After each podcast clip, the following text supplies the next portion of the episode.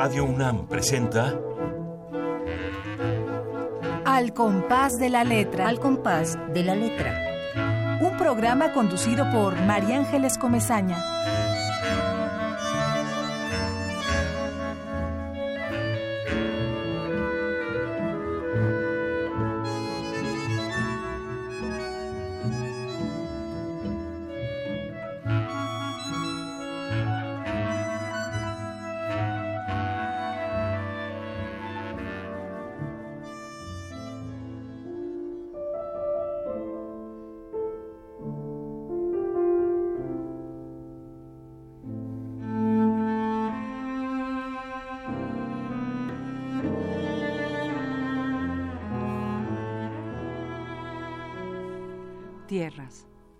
Ese hombre sentado a un lado del arroyo, trazo seco en la tierra solitaria, hijo de hijos, huérfano bajo las hojas en el páramo, mueve una mano pequeña contra el viento, la gira.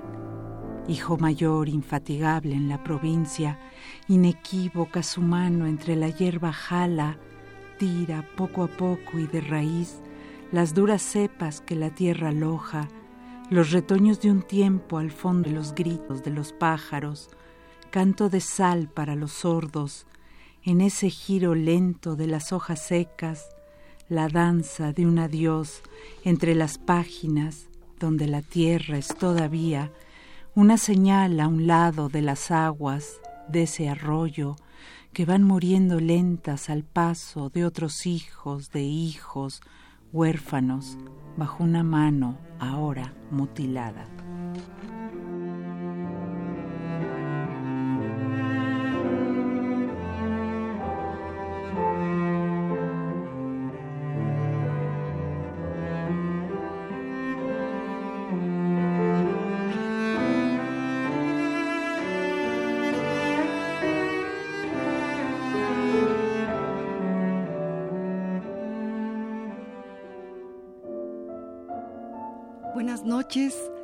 Amigos. Estamos al compás de la letra, este nuevo compás de Radio UNAM eh, que transita por la poesía, por las palabras, por diferentes eh, escenarios, paisajes. Y la noche de hoy tenemos una invitada de lujo, una invitada de honor y estoy muy emocionada y muy contenta porque esté aquí con nosotros. Ella es María Baranda. María, muchísimas gracias por estar aquí, por tu poema Tierras que acabas de leer, en donde se evoca a los retoños de un tiempo. Gracias María por estar aquí con nosotros. muchas gracias a ti por la invitación y buenas noches a todos. Muy, muchas gracias a ti por porque además has seleccionado un tema eh, muy importante en la poesía, un tema muy importante en la vida, ni más no, ni menos que la palabra tiempo. Eh, para quienes no hayan estado ninguna vez en al compás de la letra, todos saben que tenemos eh, eh, que atraviesa este programa una palabra, una palabra y cada invitado selecciona su propia palabra y para María el tiempo ha sido la selección y vamos a hablar del tiempo. Y yo ahora les voy a decir a quienes no la conocen algo sobre María Baranda. Ella me mandó una semblanza, está llena de premios, está llena de reconocimientos, eh, nació en México pero de raíces veracruzanas y campechanas. Yo voy a hacer eh, esto que dicen los campechanos, voy a hacer un cóctel campechano de tu semblanza y lo que, y lo que yo fui eh, buscando y encontrando y descubriendo. María Baranda escribe sobre el mar. Se tiene que escribir con fuego y calma. Y cuando dice eso María, se refiere a sus raíces, a la raíz veracruzana y a la raíz campechana. ¿no? Eh, tú, las ubicas así, como la calma y el fuego. ¿sí? La calma en, en, Campeche, me imagino, ¿no? Se van con calma los, los campechanos. Exacto, es tiempo más dilatado. tiempo, exacto, más dilatado. Bueno, Santa Teresa y San Juan de la Cruz le hablan a María en el oído. Eh, la poesía tiene que estar donde hay un hueco vacío, dice María en muchas de sus entrevistas, tiene la tarea de llenar donde hace falta. También lo has dicho en distintas entrevistas que te han hecho. San John Peirce tiende la mano para el lápiz de María Baranda eh, y la poeta con él se pregunta quién soy y qué hago aquí. Eso también lo, lo dijiste en alguna de tus entrevistas con José Ángel Leiva, me acuerdo que te entrevistó también para su programa, ¿no? Sí, claro que sí. Bueno, además de todo esto que les estoy diciendo, ha escrito un montón de libros. Ahí les van algunos de sus títulos, El Jardín de los Encantamientos, Fábula de los Perdidos, Los Memoriosos, Moradas Imposibles, que además está traducido al francés, eh, Nadie, Los Ojos, Narrar, Atlántica y El Rústico, Dylan y las Ballenas, que creo que es para niños, ¿sí? No, no, no. Dylan y las ballenas, ¿no? Entonces ahí me equivoqué totalmente. Pero tienes tienes eh, poesía para niños. Ah, sí, tengo poesía para niños. Que se llama como María. Por ejemplo, Sol de los amigos, Digo de noche un gato. Ah, bueno otros, títulos. otros títulos. Ficticia, Arcadia, Yegua, Nocturna, Corriendo, un prado de luz absoluta, un hervidero de pájaros marinos. Eh, la editorial Monte Ávila publicó la primera reunión de su poesía en 2008 y la UNAM publicó su poesía escogida, que aquí la tenemos, bajo el título El mar insuficiente. Ha recibido muchos premios, fíjense, punto de partida en el 86 del siglo pasado, Amado Nervo en el 88, Efraín Huerta en el 95, Francisco de Quevedo que otorga la Villa de Madrid en el 98, Premio Nacional de Poesía Aguascalientes, es nuestra poeta premiada y además muy justamente, yo pienso a veces que, que hay quienes reciben los premios y hay quienes son el premio del premio y yo creo que María Baranda es el premio de los premios. Ay, gracias. Eso lo pienso realmente. A los 21 años María se va al tallerea como muchos de nosotros. Inicia su trabajo poético en el taller de nuestro queridísimo Juan Bañuelos, ¿no? del que eh, fue, bueno, muchos fuimos allá a la torre de rectoría y asistimos a su maravilloso taller. Él formó a muchos poetas. Yo recuerdo que tú eh, incluso alguna vez comentaste que Juan Bañuelos te, señaló como poeta mayor cuando eras una niña de 21 años, ¿no? Bueno, simplemente me dio como el signo de pase. Me dijo, tú sí eres, ¿no? que en esa edad en que no sabes qué estás escribiendo, y yo quería en realidad escribir novela, por eso mis poemas son tan narrativos, él me dijo, no, no, no, no, tú eres poeta. Eso, eso. Pero además que eh, dentro de los talleres de poesía que a veces son tremebundos, ¿no? Que te destrozan el corazón y la palabra, ¿no? Eh, él defendía mucho tu poesía. Algo así comentaste, ¿no? Que incluso te, te, llevó a otro grupo poético un poco ya más avanzado porque tú ya eras una poeta eh, a los 21 años, ¿cierto? No sé no si más avanzado, lo que pasaba en ese grupo es que ellos me recomendaban que me fuera a estudiar a veterinaria o a psicología. me daban así como consejos para que me saliera de ahí. Y Juan me dijo, yo creo que nuestro ambiente, mejor vente a otro. y, e, y, ese no es que fuera más avanzado. Yo no era una gran poeta. Yo creo que nadie es una gran, un gran poeta nunca. Yo todavía no me siento que he llegado a ningún puerto aún. Pero ahí conocí a uno de mis grandes amigos, que es traductor de la Simborska, que es Gerardo Beltrán, otro poeta. Yo sé de tu generación, yo conozco también muy bien a Gerardo y sé que, que coinciden en sus búsquedas, ¿no, María? Coinciden en sus búsquedas rueda el pensamiento de María Baranda hasta la orilla de la teología de la liberación. Esa es otra cosa que descubrí entre las muchas que están por ahí eh, impresas en, en, muchas publicaciones.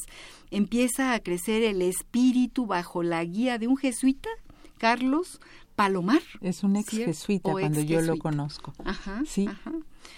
Las preguntas crecen, en su joven adolescencia. Tú eras, bueno, acababas de salir de la adolescencia, más o menos, ¿o no? Tenía 18 años cuando me puso a leer eso. sí. Y eh, algo, algo decías en torno a esta etapa de tu vida, eh, cuando uno es adolescente, en el abismo entre la vida y la muerte. ¿Sí? Cuéntanos. Claro que sí. yo empecé a escribir, por ejemplo, un poco antes, eh, por sentir esta tremenda soledad o este estado en que te abrumas, que no sabes hacia dónde vas o qué es, y que sí siento que el adolescente va mucho entre vivir, conocer el amor o morir. Y ahí fue cuando leí por primera vez uno de los nocturnos de Villaurruti, el nocturno de la alcoba. Y cuando leí ese poema dije, yo quiero hacer esto. Yo he de haber tenido unos 14 o 15 años. Uy, imagínate. Sí. Pero ese poema me abrió un mundo, no la alcoba, la alcoba del mundo, ¿no? Ajá, ajá. Totalmente. Entonces, creo que cuando dije eso, yo estaba haciendo referencia precisamente a las palabras de Villaurrutia, ¿no? el, el, mundo toma forma dentro de una alcoba, ¿no? Claro, claro. Ah, qué maravilla, María. Tú sabes que este programa, ya lo dijimos al inicio, eh, está atravesado por una palabra, que en este caso es tu palabra, la palabra del tiempo. Los compas de producción se dan a la tarea muchas veces de buscar en distintos diccionarios, algunos muy estrafalarios, eh, cómo se definen estas palabras. Vamos a escuchar la ruta de la palabra tiempo a partir de los diccionarios. Uno me parece que es el de Ambrose Bierce, el diccionario del diablo, y otro es uno muy clásico pero maravilloso, eh, que es el de Casares, ¿no? El diccionario ideológico de la lengua, pero que tiene una parte de analogía que no nos la podemos perder. Va la ruta de la palabra. La ruta de la palabra.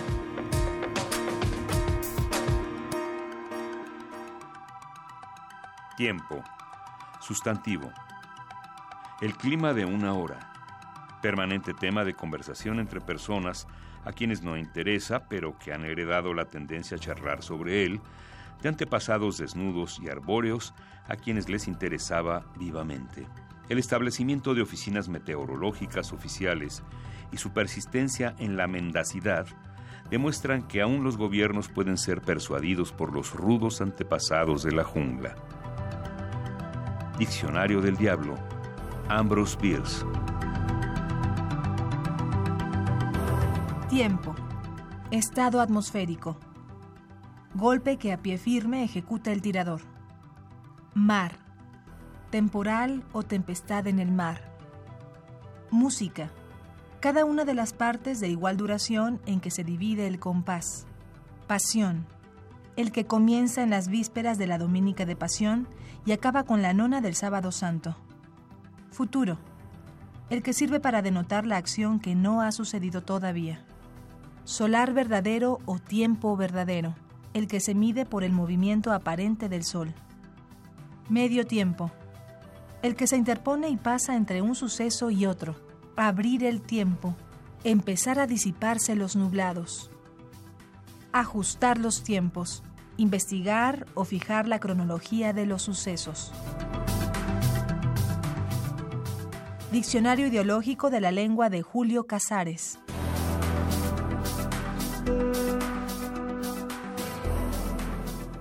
Tiempo. Concepto que muta a lo largo del tiempo. 2. Sensación permanente de oportunidad perdida. Barbarismos. Andrés Neumann. Tiempo. Es el ángel en perpetua caída de la eternidad. En su magnífico libro, Miserable en la noche, el abate Bubrestidoe nos plantea, ¿y el tiempo que ya pasó, dónde está? Diccionario al desnudo no ilustrado, Agustín Monreal.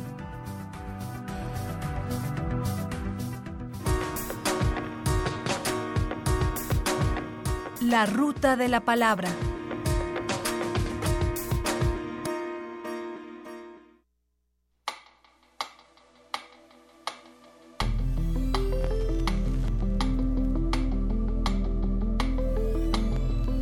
Al compás de la letra.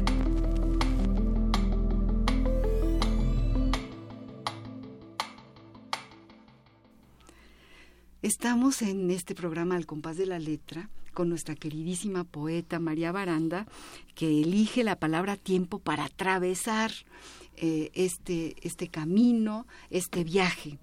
Y yo te pregunto, María, ¿por qué el tiempo? ¿Existe? ¿El tiempo está en nosotros o nosotros estamos en el tiempo? Eh, Sabines decía, todo el tiempo es hoy, hablando de México. ¿Por qué el tiempo, María? El tiempo es algo muy importante en mí, pero yo siempre pienso en el tiempo como algo abierto, que está ligado a la escritura. Para mí escribir es eso, es atravesar, como dijiste hace un momento, atravesar pero en un solo momento. Me gusta mucho también lo que dice San Agustín de Hipona del tiempo. San Agustín dice, hay un solo tiempo, que está dividido en tres tiempos. El presente, el presente que es pasado, el presente que es presente y el presente que es futuro. O sea, tres tiempos que son uno. Todo el tiempo es hoy. Y exacto, es lo que dice Sabines, que estás diciendo, pero la escritura es ese momento en que te sientas a escribir y atraviesas, atraviesas los siglos, ¿no? Así es. Eso es el tiempo, esa es la capacidad de, digamos, hasta de viajar, ¿no? Como en una, si no hay una máquina, hay una pluma que te puede llevar. La mejor de las máquinas, o un lápiz, ¿no? Claro. O cualquier máquina de estas, ¿no? De estas que ahora existen. Pues sí, efectivamente, es una manera de, de vivir el instante, ¿no? De crear tu propio instante. Eh, eh, luego vamos a hablar en este mundo del acelere, de, que nos imponen los tiempos. Yo recuerdo que en la ENA, en la Escuela de Antropología, había una maestra maravillosa, Dulce Olivia, que nos decía, nos hablaba de Simmel, ¿no? Y nos decía, imagínense aquel que se puso un reloj en la mano. Eso no existía. ¿Cómo que va a hacer tic-tac en el pulso? Qué cosa tan terrorífica, ¿no? Qué cambio diametral el, el planteamiento de, de un tiempo medido para distintos horarios, el horario no existe, ¿no? para la poesía, por lo menos. No, y esa es, la, es una de las delicias de escribir, por lo menos para mí, sentir que abro el tiempo, que no estoy inserta en ese día, en ese compás, en esos minutos.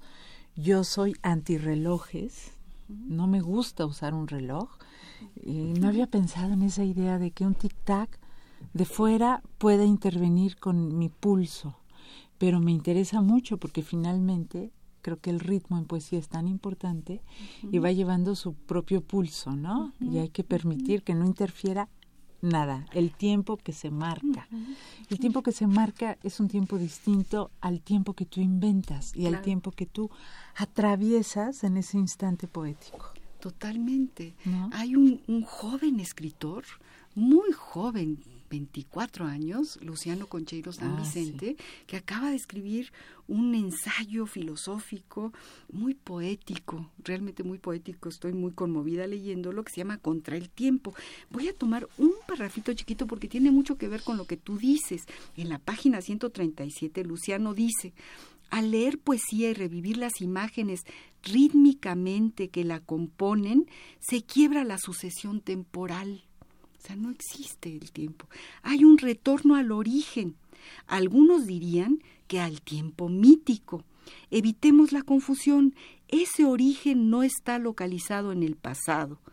No es el comienzo, sino el ahora.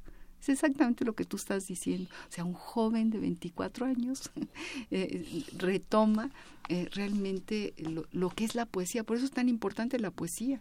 En este mundo lleno de sombras que se avecinan, ¿no? Este tsunami, la poesía nos salva, ¿no? La poesía siempre salva y siempre permanece, ¿no? A pesar de la época a pesar de nosotros y a pesar del poema. y a pesar del poema. Léenos un poema tuyo que tenga que ver con todo esto, que eh, eh, eh, este, este tema tan, tan importante para todos nosotros. Sí. Les voy a leer del último libro que se llama Un hervidero de pájaros marinos. Una parte donde sale el tiempo. Me arrodillé vacía y succioné el polvo. Si quieres ver a Dios, me dijo, conéctate conmigo.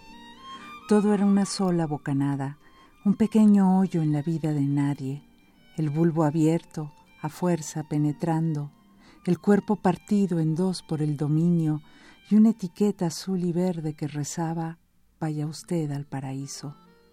Con el alambre abierto entre mis palmas, Tuve la sensación del tiempo sobre el tiempo, la cúspide del aire en la soberanía del ánfora que lentamente me decía, habla el miedo, di el miedo, nombra la funesta conclusión del miedo. Ay, qué, eh, tiempo sobre el tiempo, ¿no? Vuelve a leer esa última parte que te decía, habla sobre el miedo. Dice, tuve la sensación del tiempo sobre el tiempo, la cúspide del aire en la soberanía del ánfora que lentamente me decía, habla el miedo, di el miedo, nombra la funesta conclusión del miedo. Mm, Porque creo que una de las cosas que te debe de dar la poesía es poder acercarte a eso que temes a eso, a lo que no te puedes acercar, que yo he, recalcado tanto como un abismo, como un hueco que hay, pero que a la vez te jala a escribir sobre eso, ¿no? Como querer vencer, como si la pluma fuera tu propio dragón. y como si la pluma fuera el instrumento para llenar el hueco, que es una de las cosas que a ti también te importa. Me importa, pero también me importa descubrir qué hay en el hueco, ¿no? Como este escarbar. ¿Te acuerdas de ese poema de Shimus Heaney que se llama Cavar? En inglés digging. Y él dice que él con su pluma va cavando hacia adentro y va encontrando a todos sus ancestros y va descubriendo en realidad quién fue. Mm, qué maravilla. un muy buen poema. Vamos a música.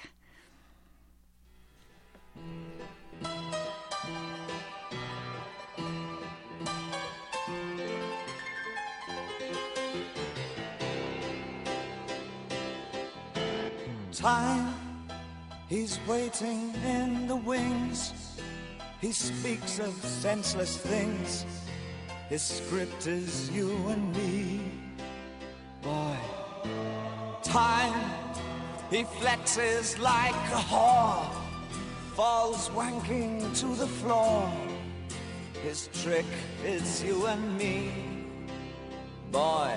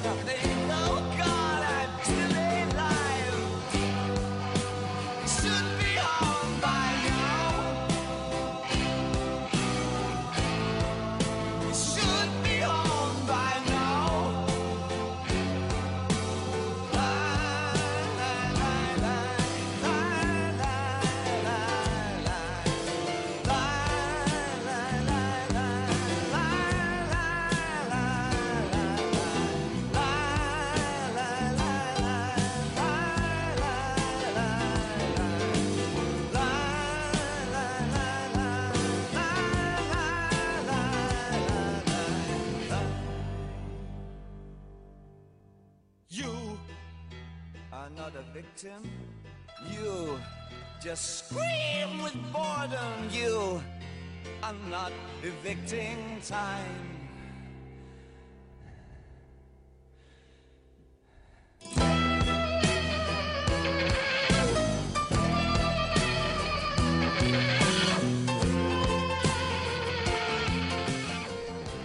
David Bowie. Que muchos conocerán la música del tiempo de David Bowie, que por, eso la pusimos, ¿no? porque está referida al tiempo. María, eh, tengo muchas preguntas. Eh, tú nos decías, un poeta no puede equivocarse en las palabras porque debe estar siempre cazando con Z y con S, ¿no? A la palabra justa, a la palabra correcta. ¿Cómo escribes, María? ¿Cómo, cómo el oficio de, de escribir te sirve para este instante luminoso en el que uno de pronto le cae el 20 o la campanada o esta sensación que brota quién sabe de dónde, ¿no? De la sangre, de cuál sangre, y entonces escribes un poema. Cuéntale al público y a mí cómo escribes. Yo creo mucho en el oficio. Creo que el oficio está hecho de mucha lectura, en mi caso de mucha meditación. Para mí es muy importante salir a caminar y pensar como si estuviera yo digiriendo o lo que he escuchado o lo que he leído y después llega ya todo al papel, pero primero lo pienso.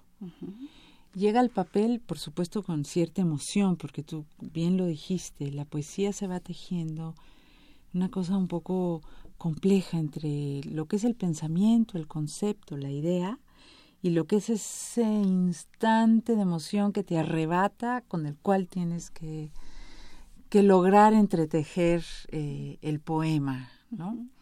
Yo tengo unas libretas especiales, un tipo de libretas que me compro en las papelerías y que escribo, trato de escribir por lo menos un párrafo, no es un poema muchas veces, pero creo mucho en esto de la escritura, como si fuera un animal que está adentro de mí, que me habita y que tiene que salir y cuando no, me lleno de cosas horribles, como de mucha puedo aventar hasta un vaso y, y me doy cuenta que es porque no he descargado esto que es la escritura, ¿no? Entonces necesito hacerlo, si no todos los días, casi todos los días, ¿no? Es una cosa muy constante en mí. Sí, y, y, y esta eh, planteamiento real, tan real y tan cierto de, de, de, los contrapuntos en la poesía, o sea, es decir, que, que hay luces y sombras y que hay eh, momentos de paz y momentos de guerra y que todo eso forman parte de esta tinta de la que tú estás hablando, ¿no? Exacto, todo va dentro. Ahora, yo tengo un problema grave que es que no escribo poemas cortos o casi no, concibo el libro completo como un universo de un libro, ¿no? Completo, desde un inicio. Uh -huh. Eso puede estar hecho de tres líneas en una página o una, o ya de un canto total que, que deviene en un poema de 500 versos, uh -huh. digamos, ¿no? Sí, sí, sí, me recuerda mucho a Paz, ¿no? Un surtidor, eres una surtidora de, de imágenes eh, y, y de, de instantes y de una tensión que no para, ¿no? Que nos tienes todo el tiempo amarrados a, tu, a la lectura de tus palabras, a la lectura de lo que quieres decir. O sea, es contundente. No bueno, te vas por los cerros de Úbeda no. a, a, a in, inclusive, no puedo decir a pesar, sino en la fortuna de, de, de, este viaje que tú haces cuando, cuando inicias un poema que, claro. que, dura una página y otra y otra, ¿no? Ahí nos, nos, nos mantienes en este viaje, nos haces tuya y nosotros te hacemos nuestra, ¿no? O sea, tu poesía la convertimos en una poesía nuestra, ¿no? Pues espero que sí. Paz fue un gran maestro para mí en la página, ¿no? En esta lectura de él. Es parte de una tradición mexicana, de una tradición latina. Claro. Porque bueno, de ahí viene la Eneida, de ahí este, uh -huh. la Odisea, la Iliada, poemas también, grandes poemas, el Gilgamesh, poemas con los que yo me formé también, el Enuma Elish, poemas que me han interesado y que he seguido mucho, ¿no? Uh -huh. Entonces, pienso que estoy inserta en una tradición que es la del poema largo y lo voy siguiendo, ¿no? Uh -huh. Pero es un caudal que sí tienes que ir amarrando, tienes que ir apretando, tienes que ser un gran lector de ti mismo uh -huh. y no puedes ceder claro. ante la tentación de la narración, jamás, ¿no? Claro, claro, sí, porque no tiene nada que ver. No tiene nada, nada que, que, ver. ver. No la hay... poesía está en otro lugar, como tú bien dices, ¿no? No está en el lugar de la narrativa. Exacto. Es otra cosa. ¿Qué es la poesía? ¿Se puede decir algo sobre esta definición? Pues la poesía es un lugar absoluto y para citar otra vez a Paz, es poder uh -huh. eh, y es abandono, como decía él, ¿no? Uh -huh. Pero finalmente, pues la poesía es la vida también. Claro. Tiene que estar, yo creo mucho en nutrir la poesía de la vida misma. No me interesa una poesía que sea metapoesía, ¿no? Que nada más esté inserta en ella misma. Algo decías muy interesante, la poesía no es para todos, solo es para quien la necesita. Uy, eso me encantó, porque es la única forma de decir, pues es nada más para, que la- para quien lo, la necesita. Punto final. No es que sea para los, los muy letrados o los no letrados. Es para aquel que de pronto mira en ese espejo lo que, lo que él quisiera hacer, ¿no? Yo creo que la verdadera poesía, por supuesto, está hecha de lenguaje, pero corre dentro de cada sílaba, dentro de cada vocal y cada consonante, una suerte de vena donde va la sangre del poeta, ¿no? Por eso es tan necesaria para la vida. Es necesario, totalmente. Pero no es para todos, también eso hay que aceptarlo. Hay una sección divertida que hemos tratado el productor y nosotros de, de llevar a cabo, perdón, en este programa que se llama Papeleando. Vamos a entrar a esta pequeña sección y es un poco también, eh, tiene mucho que ver con la morriña gallega, con la nostalgia, con la saudade portuguesa, ¿no? Porque de pronto veo que en los periódicos pocas veces encontramos aquello que nos reunía en los suplementos del siglo pasado. Yo realmente soy una defensora de los suplementos. Qué bueno que está eh, el, el suplemento de la jornada, qué bueno que que en algún otro periódico este ahora empieza a haber suplementos eran un, un, un punto de encuentro importantísimo. Bueno pues el hecho de ir con toda la nostalgia a papelear allá en la hemeroteca y de pronto encontrar un montón de cosas padrísimas nos lleva a esta sección. Creo que tiene una rúbrica la sección y vamos a iniciar con esa rúbrica para que la veas. Y luego luego nos vamos a ir a el año 2001 y a nuestro queridísimo poeta, amigo de a quien le mando besos y abrazos, a quien quiero muchísimo, que es Eusebio Rubalcaba. Vamos a la rúbrica.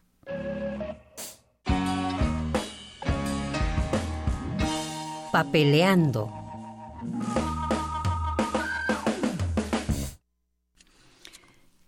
¿Por qué seleccionamos este artículo de Eusebio, este pequeño artículo, María? Porque estamos hablando del tiempo y este artículo se refiere a la fotografía.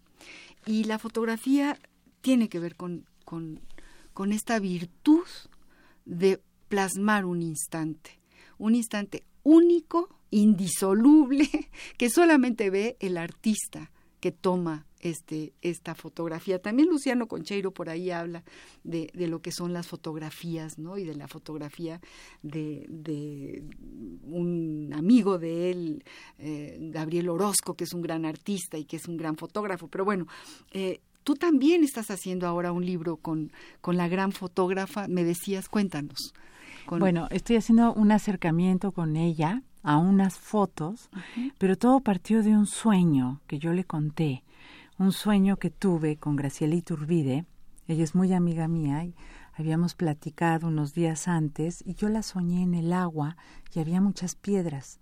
Y ese día me desperté y empecé a escribir unos poemas de piedras. Ah, Y después fui a su casa y le llevé mis piedras y entonces ella emocionada me empezó a sacar sus piedras, que son unas fotos increíbles. Entonces estamos cruzando imágenes poéticas, porque yo creo que ella también eh, tiene este lirismo en la manera de ver y este acercamiento, esta estructura mental que se acerca mucho a la construcción de un poema. Claro que sí, totalmente, ¿no? Y me parece fantástico que, que se unan, ¿no? Eh, que se unan la poesía y las imágenes y tus pi- piedra, no pues, se puede decir piedra contra piedra, sino piedra por piedra, ¿no? Claro, O piedra, por piedra piedra. para piedra, ¿no? Y te imaginas todo lo que se, todo lo que se Claro. construye. A ver, Rubalcaba, Eusebio, nuestro querido Eusebio, eh, es- está haciendo una reseña de las maravillosas reseñas que él siempre ha hecho sobre Rogelio Cuellar que ha retratado personajes. Vamos a leer algunos porque es un poco largo y no nos da tiempo en este programa, que se va como agua, María, se nos va como agua. Dice así Eusebio Rubalcaba en 2001, como si tuviera un juguete en mis manos, prosigo con el rostro de las letras, 1900-1949, el libro de Rogelio Cuellar, editado por el Conaculta de aquel entonces. Lo miro, lo sopeso, lo observo detenidamente. Rogelio Cuellar es, En definitiva, el fotógrafo de la palabra escrita. Imagínate lo que dice eh, lo que dice Eusebio, el fotógrafo de la palabra escrita. Más que eso, donde el escritor, el poeta, no puede avanzar más, la fotografía de Cuellar revela el mundo a partir de ahí. Y ahí van los personajes que retrata Rogelio. Emilio Carballido. Es de las fotografías más significativas. Se percibe la respiración misma del maestro Carballido. Su voz parece rebasar el plano unidimensional del papel y convocarnos, tal vez uno de los polígrafos mexicanos más generosos, guardo por Emilio Carballido una gratitud manifiesta. Me ha tendido la mano siempre que se lo he pedido y aún sin pedírselo. Él fue la persona que me convenció de que participara por la beca del Centro Mexicano de Escritores. Luego sigue con otro personaje, Emanuel Carballo.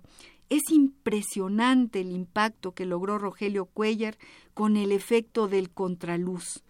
Dividida la fotografía en una amplia zona de luz y otra de sombra por una diagonal imaginaria.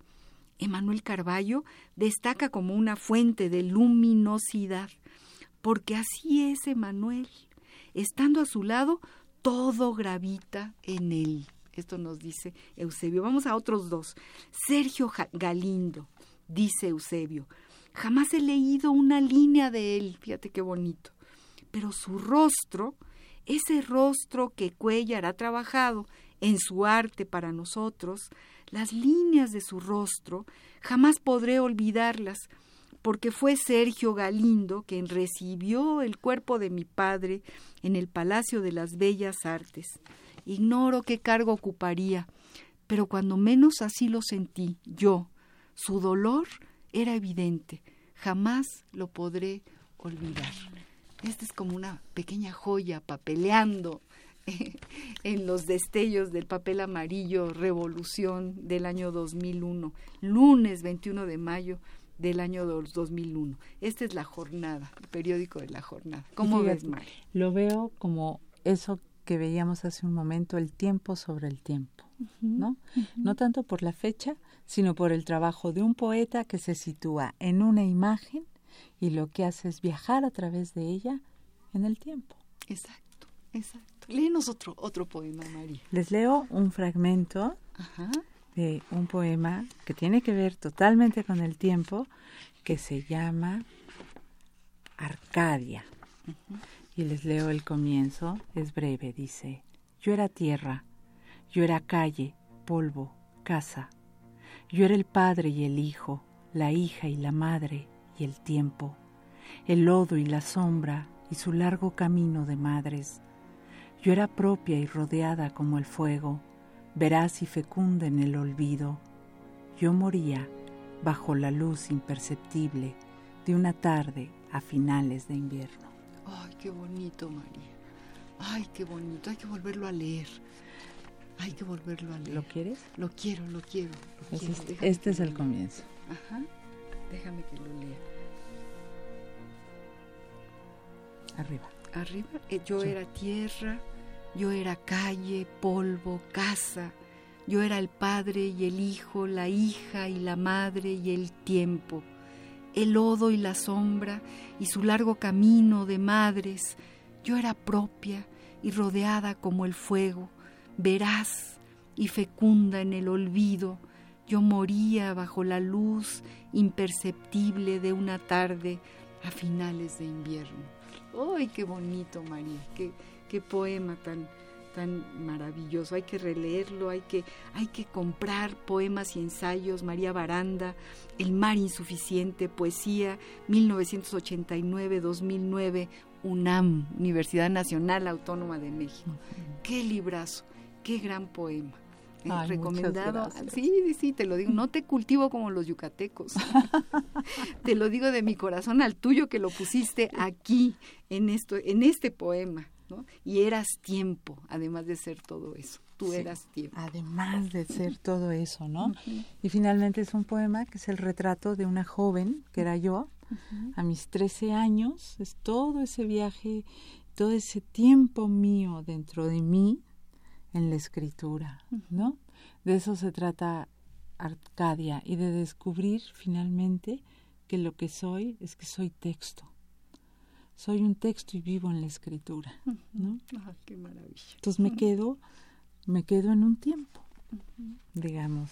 Al final del poema dice, el tiempo erróneo en esa niña parada, en ese sitio equivocado, en la esquina rota de sus rotos años, como un peñasco de acentos ilegibles, de canales abiertos a la determinación del instante y sus fisuras de espanto, a la atadura más simple en la rama más baja de ese árbol, donde no hay otra cosa que mostrar que el simulacro, la parte abierta de la piel y sus cartílagos, su abierta maravilla en el decir, en el construir detrás de la lengua, la nueva trampa en el nuevo mundo contra el día y su fuerza renovada.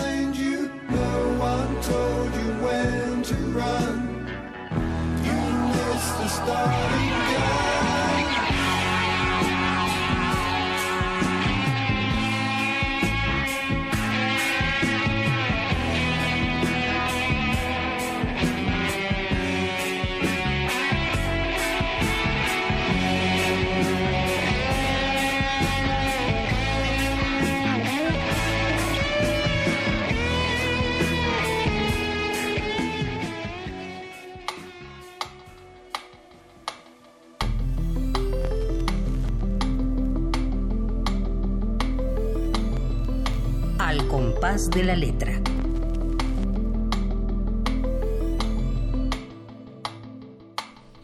Bueno, Pink Floyd, que también ahí empezó con sus relojes y su tic-tac del reloj, ¿no? Que- Claro, que- marcando. marcando el tiempo y el, y el compás, ahí sí es el compás y el tiempo. Eh, tenemos otra sección, Mari, y a los eh, radioescuchas se la, se las recordamos también, que es eh, otra vez la nostalgia, ¿no? El regreso a, la- al- a- a lo epistolario, a cuando escribíamos cartas y sabíamos que iban a llegar 10 días o 12 o 15 días después y que aquello que mandábamos igual ya no era la noticia, pero de todas maneras era, era una forma de mandar la memoria, ¿no? Y de, de hacerla más larga. Tú escribías cartas, me imagino que Por sí. supuesto que sí. Le poníamos timbres, ¿no? Sí. Sellos y tenía, tenían su sello y su remitente. Y bueno, hemos eh, seleccionado algunas cartas para cada uno de los programas de Al Compás de la Letra y eh, pensando en tu tema y en el tiempo y, en otra poeta a quien yo admiro muchísimo, que es Claribel Alegría. Fíjate, ella tiene un poema que es una carta al tiempo, una carta que se la escribe al tiempo y el poema se llama así, Carta al tiempo. O sea que eh, el señor tiempo eh, tendrá que escuchar esta carta que creo que la, la lee una voz maravillosa de Radio Una Margarita. María, María. Vamos a la carta de Claribel Alegría, Carta al tiempo. Epistolario. Domicilio conocido. Domicilio conocido.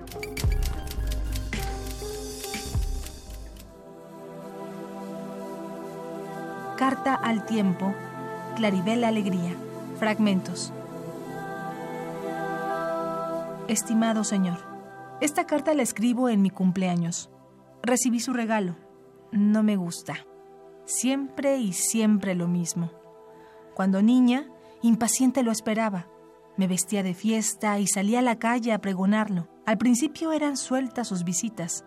Se volvieron muy pronto cotidianas y la voz del abuelo fue perdiendo su brillo. Y usted insistía y no respetaba la humildad de su carácter dulce y sus zapatos. Después me cortejaba. Era yo adolescente. Y usted con ese rostro que no cambia.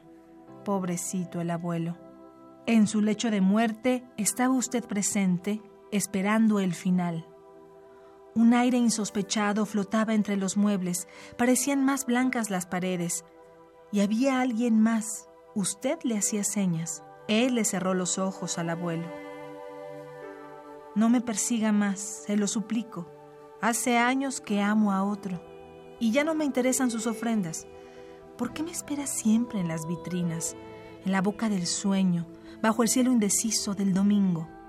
No se detenga más en mi jardín, se asustarán los niños y las hojas se caen. Las he visto. ¿De qué sirve todo esto? Se va a reír un rato con esa risa eterna y seguirá saliéndome al encuentro. Carta al tiempo, Claribel Alegría, fragmentos.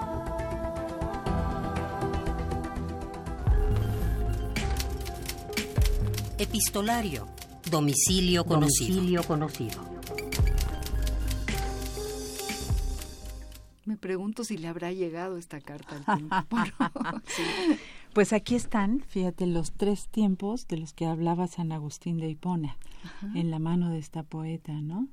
El presente pasado, el presente presente y el presente futuro. Y es una habilidad del poeta ponerlos en un solo poema. En un solo poema. El Sí, tiempo, sí. más allá de que el tiempo en el poema para ella sea el remitente, sea el personaje a, a quien va dirigido, ¿no? Claro, claro, tienes toda la razón, ¿no? Y, y, y bueno, eh, es toda una valentía eh, escribirle una carta al tiempo, ¿no? Es, es enfrentarlo también de alguna forma y es, y es escribirte a ti misma, ¿no? Ella se está escribiendo a sí misma. Pues como pasa en los poemas, que finalmente tiene que salir aquello de lo que no tienes conciencia, de lo que estás escribiendo, ¿no? Ese cruce mítico del tiempo, ¿no? Ese. Ese sillón del que habla, esos muebles, esas paredes blancas que están ahí, Esas hojas que caen. y ese jardín indeciso que finalmente va a ser el cielo de un domingo que todavía no llega. Ahí estaría el Ahí está futuro. el futuro presente. Exacto. Que está en una pluma, en la mano de ella, en sus palabras, ¿no? Sí. Y que ella tiene la magia de poderlo tejer Sí. en, en, en, este, en estos enunciados, en estos versos, en, esto, en este poema espléndido, ¿no, María? Sí, poema muy bien. espléndido. Eh, yo no quiero que termine el programa que el tiempo se nos va como agua, desgraciadamente nos falta una hora más para seguir contigo, lo cual quiere decir que tienes que regresar, Muy que bien. tienes que prometernos que vas a regresar. En el tiempo regresaré. Pero ah, yo, yo quiero ir ahora a algo que me conmueve profundamente y que es eh, tu, tu poema a nuestros jóvenes de Ayotzinapa. Yo pocas veces, eh, bueno, he leído muchas de los poemas escritos eh, para estos, estos, este terrible episodio de nuestro presente, ¿no? de, los jóvenes desaparecidos que todavía estamos esperando. Y tú escribes un poema para cada uno de ellos en cua- 43 versos, ¿no? Y a mí me- me gustaría muchísimo, yo lo, lo traigo aquí, porque me gustaría muchísimo que nos contaras eh, qué es para una poeta como María Baranda, que tiene el privilegio de esta espada llamada lápiz, ¿no? O llamada palabra, o, o de esta arma cargada de futuro, como diría Damaso Alonso, ¿no? Eh, escribir lo que escribiste. Eh, tienen rostro, familia, biografía, son 43 desaparecidos, pero también 43 seres humanos, dices al inicio de este poema. Te lo, me, me encantaría que lo, que lo leyeras y que nos contaras eh, algo sobre, sobre este poema. Bueno, yo sobre escribí este esto a, eh, a partir, por supuesto, este país nuestro, a mí me duele, ¿no? Se me está también cayendo a pedazos y creo que un poeta tiene que tener los ojos abiertos y la sensibilidad puesta. Es muy difícil escribir sobre un evento en el momento en que está sucediendo. Yo lo escribí porque conocí a los padres y escuché algo que tocó mi corazón. Y es que en los primeros días de, de la desaparición de estos jóvenes, ellos salían al monte a gritar sus nombres. Yo con esa idea me quedé y pensé, yo que soy madre, a mí se me pierde un hijo y saldría por todos lados, los montes, el cielo, etcétera, a gritar. Entonces, leeré el poema que se llama Una lista. Uno, Abel, por tu cara de sol y gallo y tu noche de sueño frío. Dos, Abelardo, por tus ojos de harina de tiempo y tu silencio. Tres, Adán, por tu baile de asombro y tu risa de cobre fulminante. Cuatro, Alexander, por tu palabra de búho y tu ilusión de techo abierto. Cinco, Antonio, por tus venas de agujeta de río y tu paso de jaguar de monte. Seis, Benjamín, por tus días de canto y bruma como orejas de gato. Siete, Bernardo, por tu sueño de leche tibia y tu vigilia de tortuga. Ocho, Carlos Iván, por tu voz de corneta y tu seca dulzura de llano. 9. Carlos Lorenzo, por tus dedos extendidos como amplias nubes de tarde. 10. César Manuel, por tus largas piernas de pájaro de medianoche. Un minuto. 11. Cristian Alfonso, por tu sonido de fruta precisa que se abre. 12. Cristian Tomás, por tu grito quieto como los tamarindos agrios. 40. Mauricio, por ese reloj sin número que guardas en el corazón del tiempo. 41. Miguel Ángel, por tus alas existentes como llamas vivas en la montaña. 42. Miguel Ángel, por tus altas cejas de centella y entendimiento. 43. Saúl, por tu ojo de remolino en la noche única, invisible y perpetua. Muchas gracias María, gracias por este poema, gracias por estar aquí, gracias a nuestros radioescuchas, gracias por esos nombres.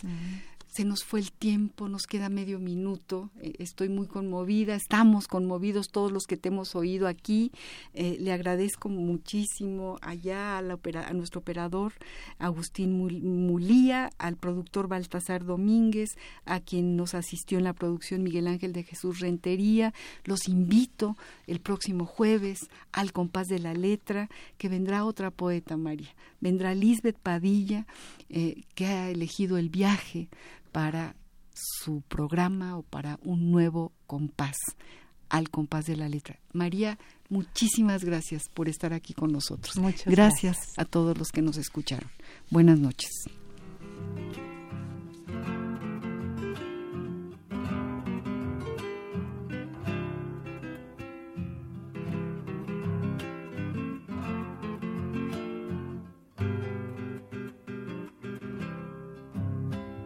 Para tanta soledad me sobra el tiempo.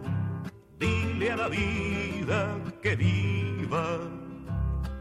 Tu recuerdo no se muere, ni yo siento más que penas conocidas. Para tanta soledad me sobra el tiempo. Dile a la vida que viva. En mi alma muchas veces un momento. Radio UNAM presentó Al compás de la letra. Al compás de la letra. Un programa conducido por María Ángeles Comezaña.